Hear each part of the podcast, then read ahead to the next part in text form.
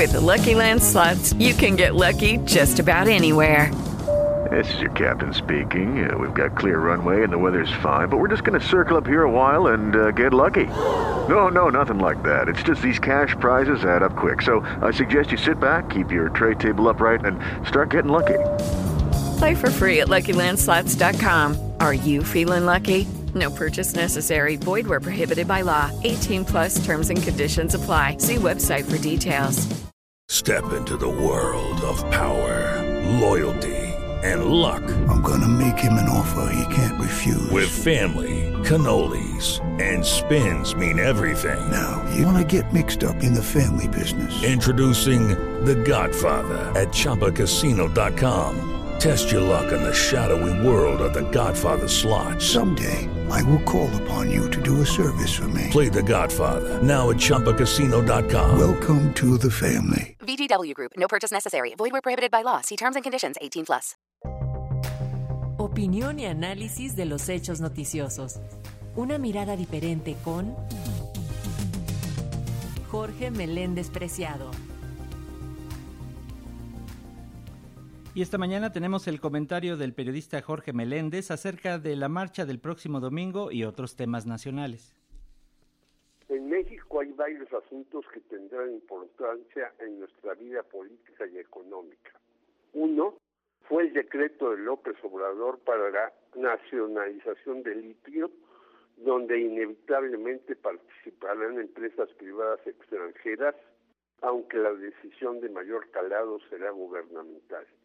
Otra es que el plan B de la reforma política se aprobó y la respuesta inmediata será la marcha del domingo 26, cuyos oradores serán el magistrado José Ramón Cosío y la directora de la antiquísima revista Siempre, Beatriz Paje.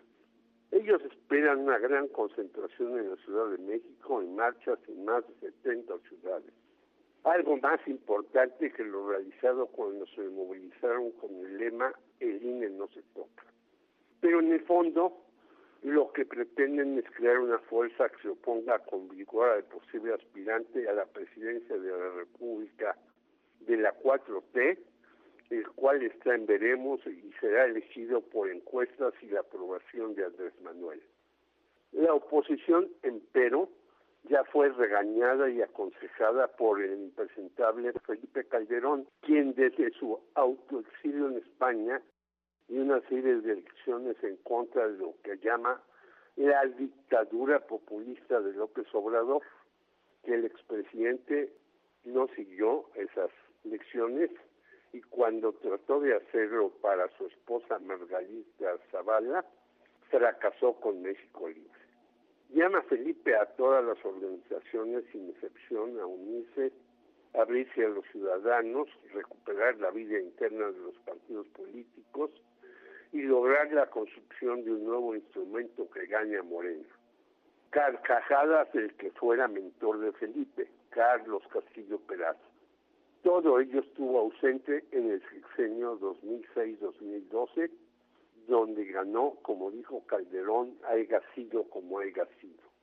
Mientras la supuesta oposición se mete el pie, por ejemplo, en Huizquilucan, Estado de México, en un acto de toma de protesta de Alejandra del Moral, los panistas que dirige Enrique Vargas le hicieron el vacío a la candidata de Alfredo del Mazo y en otros lugares, con una cantidad de sillas vacías, presentaron fotos trocadas.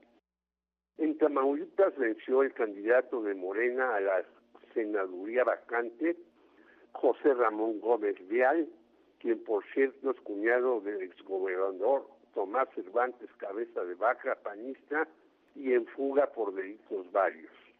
No podemos terminar este breve recuento de asuntos que serán de enorme importancia para la vida mexicana sin evocar a Samir Flores Soberanes, a quien asesinaron hace cuatro años por oponerse a una termoeléctrica en Huesca, Morelos, la cual había rechazado que se hiciera Andrés Manuel en su campaña de la presidencia, aunque después rectificó.